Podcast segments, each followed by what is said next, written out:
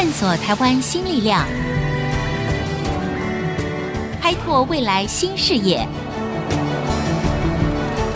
春风华语，聚焦台湾，沈春华主持。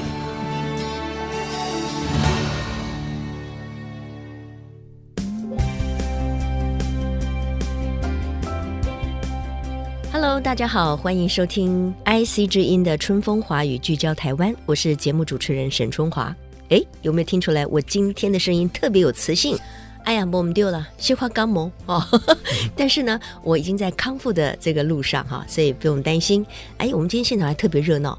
通常呢，我都是访问一位来宾，今天一来就来了两位帅哥。好了，那今天我们要聊些什么呢？我提两个很大的活动哈，我相信各位听众朋友呢就会很清楚。一个呢就是台北世界大学运动会，啊，另外一个呢就是台中的花卉博览会啊，这两个都是我们全国知名甚至是国际知名的一个大活动。那在这两个活动当中呢，有两个很重要的这个装置啊，也吸引了很多人的目光。也因为这样子，豪华朗基宫，哎呀天哪，我每次。念到这五个字啊，我就会想要发笑。那等一下呢，我再请创办人呢，他们来解释一下为什么要取名这么奇怪的名字哈。那这个豪华朗基宫的这个名号呢，就渐渐的为人所熟知了。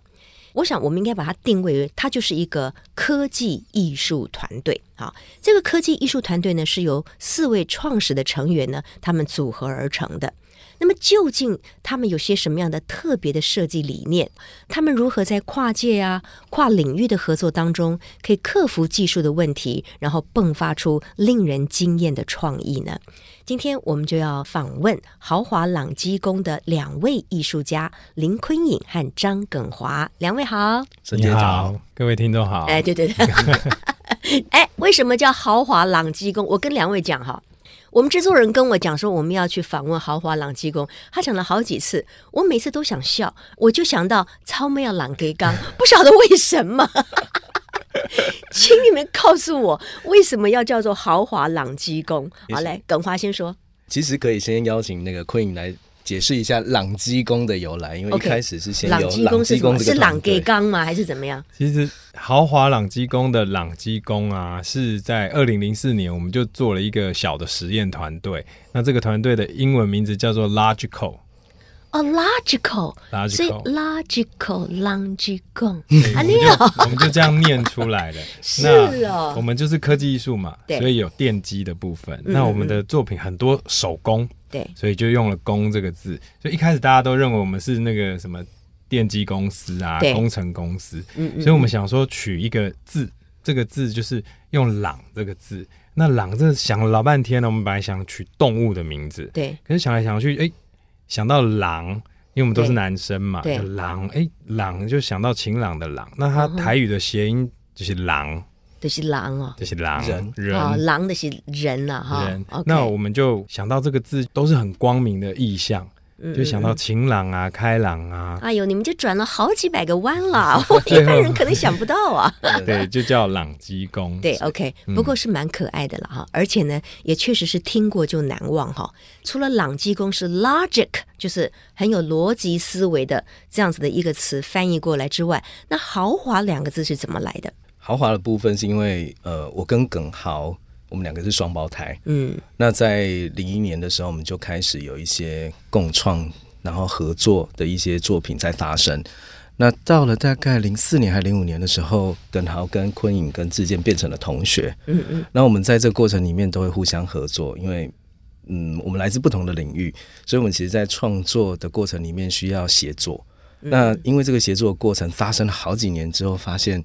合作的能量非常的大。嗯，那昆影当时他就在零九年的时候提出了一个想法，他说：“我们来组一个团队，团名我已经想好了，叫豪华朗机宫。”然后我就想说：“哇，这这个名字有够难听的，这样子，我自己有一种感觉。”哦，你自己觉得很难听啊？就是朗机宫就是会，你看吧，不是只有我这样想吧？你自己都说是朗机宫啊。对对对，因为我会很直接的连接，因为从小就是在台语的环境里面长大，所以朗机宫这个这个，蛮是精顺啊，很顺，很顺，其实很顺。那豪华就是我跟我哥的名字，名字哥哥是豪，我是华，对。那可是昆颖他解释完之后，我会觉得哎，好酷哦，这个名字，因为它是用 luxury logical 去思考我们组成在一起的时候，可以创造更华丽的逻辑。嗯。那在这样子的状态底下，我们就说好啊，那我们就来试试看，这个团队就因此而生。嗯，非常好啊！我们今天花了很多时间，再一次的解释他们为什么叫豪华朗基宫，因为印象大家应该更深刻了哈。不过我的好奇就是说，那我怎么样说你们这个团队是在干嘛的？比如说，我们知道啊，开这个饭馆，哎，我们就是卖餐的，嗯、对不对？哎，我是开家具公司，我卖家具嘛。请问你，你们到底是是卖什么东西？你也没有卖什么，因为一开始我们去成立这个团队的时候，也希望去文化部可以有个立案，然后成立一个非营利组织。那然后说在文化。文化局里面，他就会说：“你们要不要加一个什么剧团啊、舞团？因为豪华朗基公到底是什么，无法定位。”对。可是我们就很坚持，我们就只要用豪华朗基公。嗯嗯嗯。但是他就说：“那不然我们把它定义成杂技好了。”杂技啊！我我的天哪！对，就是杂技。因为我们真的就什么都做。因为比如说像昆影的背景，他从哲学应用音乐、应用美术，然后又到了科技艺术。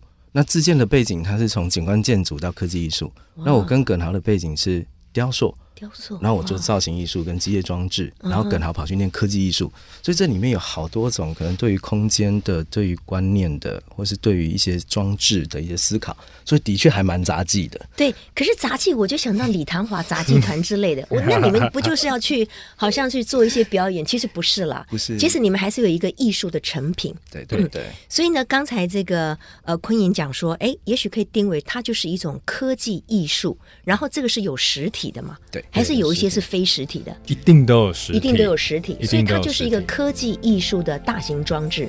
对，一定是很大型的吗？不一定，也有小型多件的。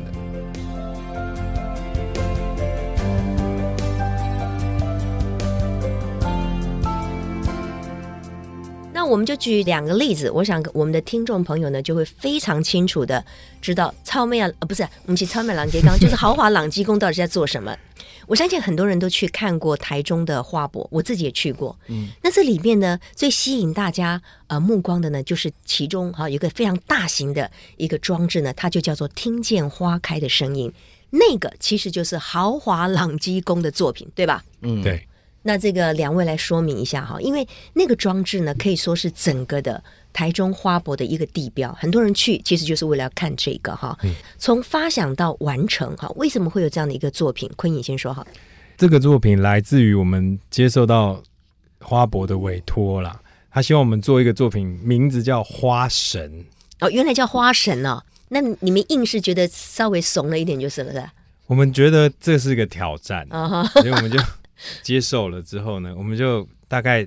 在我们自己的讨论里面就开始发想，那这时候就出现了很多很多想象。陈志健就其中一个团员，他就提出说：“诶，如果是很多花、繁花盛开的这个意象，嗯、在那个森林园区，它的主题是没有任何花的，它是把我们台湾的植被拉平，变成一个园区，对，来展现。那我们是不是可以做唯一的一朵花？对，而且它是科技的，再把科技跟自然结合在一起。”所以我们就展开了一连串八个月非常紧绷而具有挑战性的设计。嗯、那我们就说，花是细胞生长最繁复的那一刻，在这一朵花里面，它又有花的绽放可以看见，还有跟着声音的互动，也可以跟着日照的方向去展开花的绽放的方式。嗯嗯嗯。那当然也可以跟音乐、跟影像去互动。是，我想看过的听众朋友呢都知道，其实这个听见花开的声音哈，它是由六百多少？六百九十七朵，六百九十七朵的个别的机械花组合成为一个大的球形的花哈。我看过那个其中的一朵，我觉得设计那个单独的那个单位就是最重要的嘛，因为你才可以拼成后来的那个整体的造型。那个在创作的过程当中最大的困难跟挑战是什么？我们其实，在参与一些活动的时候，我们都很怕被人家说我们是天龙国来的。嗯，不管我们去到了台南、去到了高雄、去到台中，都一样。对。那当时我们被邀请去那边的时候，我们一开始也先思考一件事情，就是说，它是一个博览会。那到底博览会我们要做什么？而不是只是去这边做一个雕塑，让人家去那里打卡。我们也思考到，就是说，在台中，它是一个精密工业的加工重镇。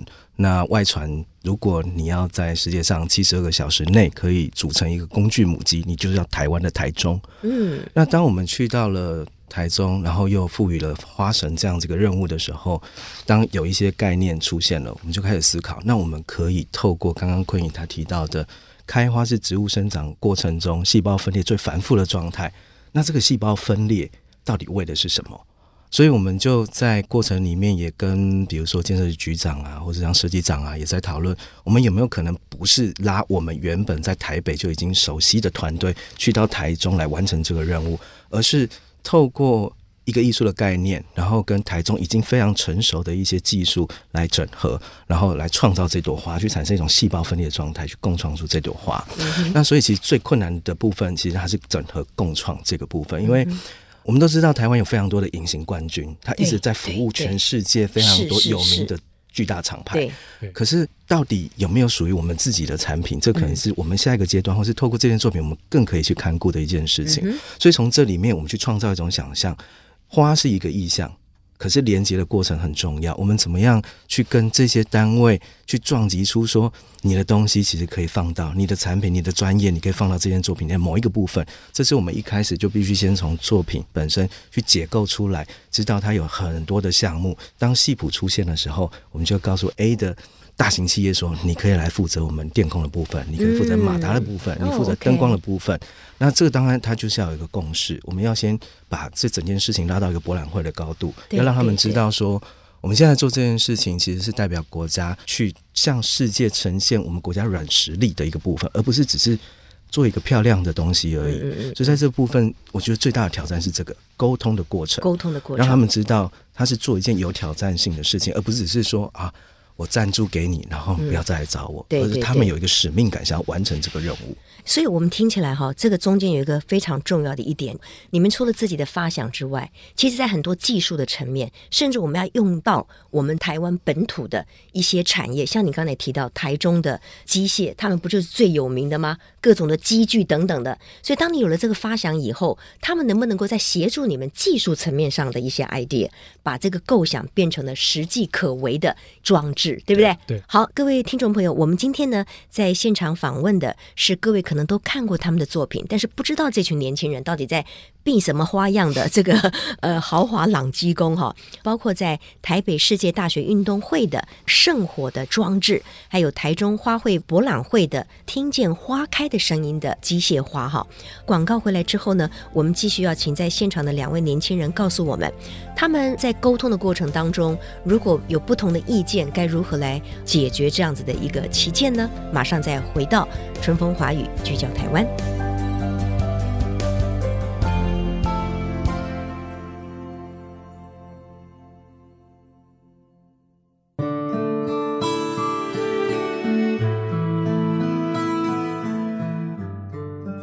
各位听众朋友，欢迎回到春风华语聚焦台湾。我今天呢，在节目现场呢，非常特别的邀请了两位年轻人，他们呢在从事的呢是科技艺术，而他们的大型作品呢，事实上我们在很多国际性的场合啊、运动会或者是博览会当中呢，我们都有您见识过了哈。那我请两位，也就是林坤颖跟张耿华来谈一谈。我觉得一个团队哈。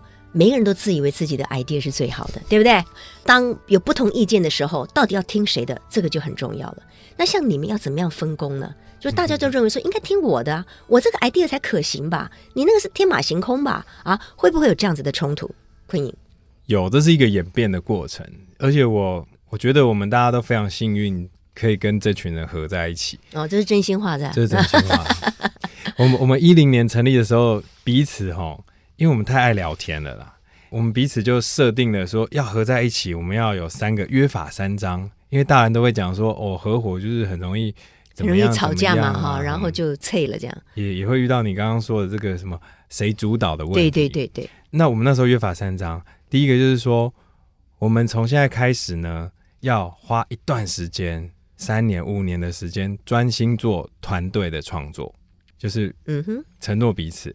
第二个事情是我们绝对不会为钱吵架哦，就不管怎么样，我们就是共享，嗯，或是精准的去讨论我们在钱的想象上面应该怎么设定。诶，那我问一个问题，那难道你们每一个人获得的配是一样的吗？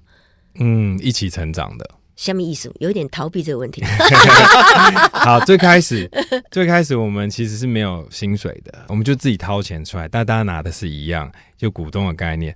可是慢慢的我们会出现呃所谓 artist fee 这个、嗯、一个存款就对了。对，对对。我们做的每一个案子都有一笔钱叫做艺术家费用。是。那那个就变成我们现在的薪水来源了，哦、就每个月就是拿、这个。那谁定薪水呢？我们一起定啊，一起定。然后逐年会改变，逐年会改变。这个薪水其实是一样的。哦，真的吗？我刚才就想问嘛，你们真的每个人拿一样的薪水？但现在有一点变化，因为团队变大了，除了我们四个以外，还有还有员工的部分。那我们的方式就是，我们开始领专业费用。嗯，比如说呢，这个机械装置是由耿华来设计。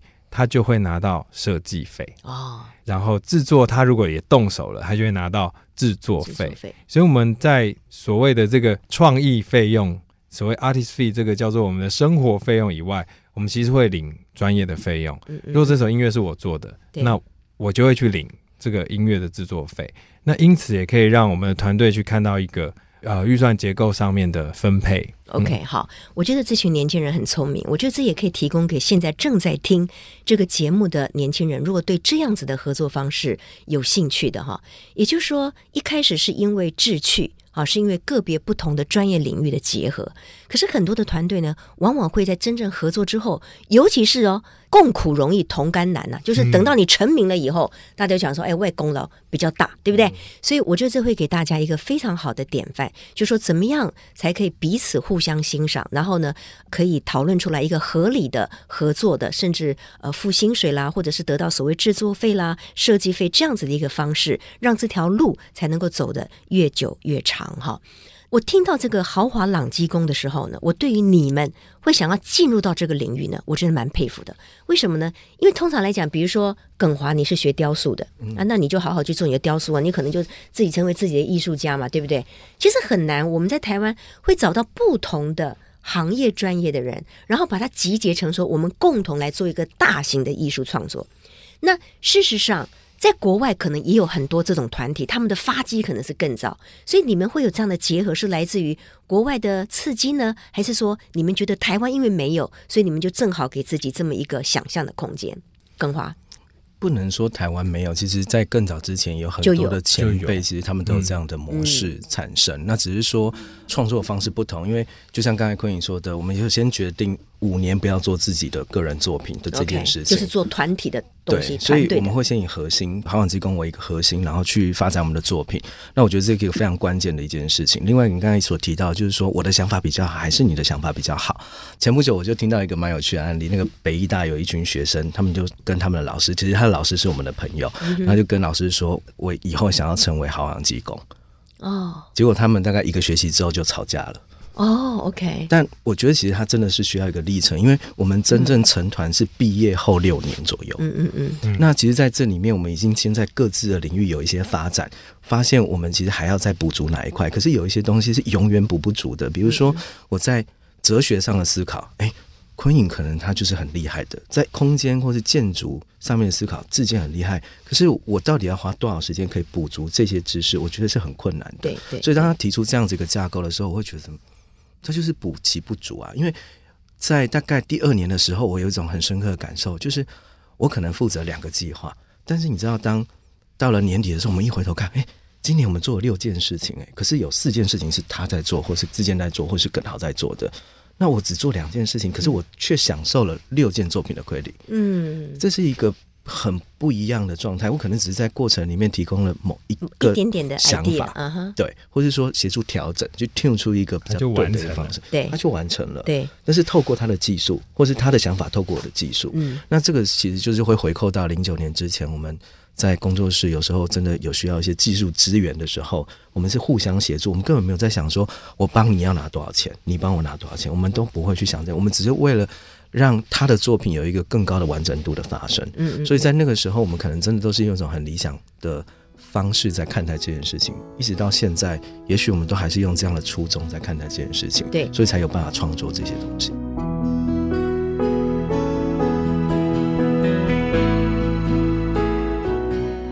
不过到哪呢，这个豪华朗基宫走来哈，中间呢发生了一件，我想可是让呃你们团员觉得悲伤的事情哈，就是你们本来从四位创始人哈，那现在失去了一位，那这一位呢，其实就是耿华的双生兄弟哈，哥哥是不是？嗯啊哈，uh huh, 你愿意稍微分享一下吗？然后你们怎么样克服这样子情感上的一个重大的冲击，然后继续带着哥哥的这个想法，继续在科技艺术这条路上继续走下去？嗯，刚好在那段时间会回扣到花博，就是花神这件作品在发生的过程，而刚刚其实也提到那个开花的过程，为的是传宗接代，是为了生命的孕育。所以我们在努力这件事情，而在这个过程里面，也是耿豪他最后一件为我们留下手稿的一件作品。嗯、所以其实他真的是一个极大的落差，而且情绪上的确是要去克服。因为因为耿豪他生病大概有三年多的时间，所以嗯，某种程度上是做好心理准备了。嗯、因为其实他太痛苦了。是是。那在这过程里面，他也不断的会跟我们聊一些，因为你知道，当人在一些。不是很正常的状态，或是很病痛的状态里面，他开始会思考的事情，可能是完全不同的。对对，所以他开始会问我们说，到底创作的意义是什么？嗯哼。那如果我们在这个创作过程里面，还是只是创作了一个对于视觉的想象，也许这个艺术的影响力没那么大。嗯哼。那我其实会不断的去回想，跟他为什么要问这件事情？嗯、这就是一个找答案的过程，不是现在已经有答案。是但是我觉得，比如说我们做完了。花博，然后跟他问过这个问题之后，我觉得我们开始会思考的可能跟传承有关的一些问题，或是作品所产生的能量到底可以影响到哪一些不同的人，或是不同领域的人？因为我们有时候会觉得艺术好像都是某一个同温层在参与的事情，可是我们可不可以把这个艺术这件事情转化成一种对于文化的思考，而不是它只是一个。礼拜六、礼拜天去遛小孩的一个地方，对，而是我们可以经营在一个这样子的一个状态里面，嗯、你可能变成是生活的一部分。那某种程度上，它也可以是一种教育层次的一种发想。比如说，我们在做花神的时候，一开始根本没有想到它可能跟教育有什么样的关系。嗯，可是在这个过程里面，我们因为有一些机会去跟一些单位做一些分享，他们说：“哎。”你不觉得你们现在做的这件事情跟一零八课纲里面在谈跨领域、跟素养这件事情有关？哎、嗯，我完全赞同。那这时候我就觉得有趣了，因为老实说，我们一开始并不是什么都会，对，所以它是一个目标导向的学习。也就是说，当我们要完成花博这件作品的时候，我们不一定具有这个能力，所以我们要开始去做跨领域整合。对，而当这个目标或是这个能力我们没有的时候，我们就要去培养这个素养。嗯嗯，所以我们要快速的在这个过程里面去形成。这样子的一个可能性，那这个东西就会回应到耿豪他在说的，到底艺术还可以做什么事情，嗯、而不是只是完成一个表象。对对对。那另外一部分，我觉得可能真的就是比较感情面的，就是毕竟是兄弟，然后他当时又是我们团队的团长，所以那个影响是是真的蛮大的。可是我们必须很快的去转化这件事情。嗯、有人都会问说：“你真的没有问题吗？”因为你知道。跟他过世的隔天，我还要去台中市政府报告花神这件作品的进度。哇！那我们要马上的去转换，所以对对，生命的陨落跟另外一件作品的发生，我们到底要怎么样去平衡它？嗯嗯、其实，在那个时候也是一个非常非常非常大的挑战。是对，所以这个可能是在这个过程里面，我觉得我们要一起去克服跟面对的，嗯、甚至我们会不断去思考我们彼此。曾经讲过的话，或是更珍惜某一些状态。嗯哼，嗯，很谢谢耿华哈分享的这一段心路历程。耿豪就是你的哥哥，他留下了一个让你们或者是让所有的人哈可以去思考的一件事情：艺术它本身到底还能够传达多少的这个能量哈？嗯、我觉得哈，这个年轻人哈有热情非常好。那当我们想要集结几个好的朋友，共同去开创一个事业，或者是做一件事情的时候，其实真的是莫忘初衷哈。那尤其是团队之间彼此的信赖跟那种互相的尊重的养成是非常重要的。所以节目的最后呢，当然我非常祝福豪华朗基宫的几位创办人。那我相信你们的案子会越接越多。当你们生意变得越来越好的时候，也请你们莫忘初衷哈，彼此能够珍惜对方。我相信你们的科技艺术的路就可以越走越恒久。谢谢你们，谢谢，谢谢。那也谢谢听众朋友今天的收听，我是沈春华。我们下周同一时间，春风华语聚焦台湾，空中再会。本节目由世界先进机体电路赞助播出，探索真相，开拓未来。世界先进机体电路与您一起聚焦台湾。